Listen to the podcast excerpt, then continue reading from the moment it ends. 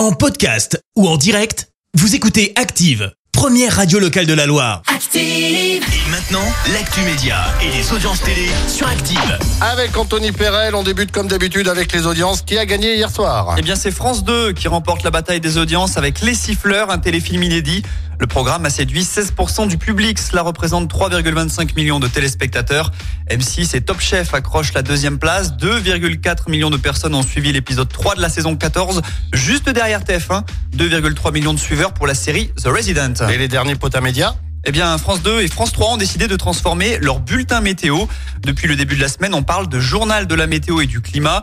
Il est plus long que l'habituel euh, météo classique, plus de 2 minutes contre environ 1 minute 30 encore la semaine dernière.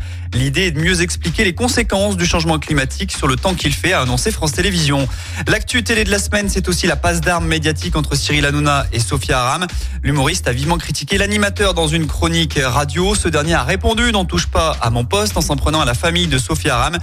Réaction qui en a suscité d'autres, notamment celle de la romancière Tristan Bannon qui a qualifié d'échec la sortie de Cyril Hanouna.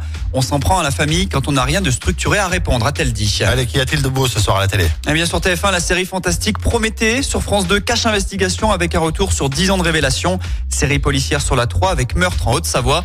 De la science avec B de Naples et Colère des volcans sur la 5. Enfin, sur M6, Pékin Express. Merci beaucoup, on se retrouve à 10h pour la... Merci, vous avez écouté Active Radio, la première radio locale de la Loire. Active.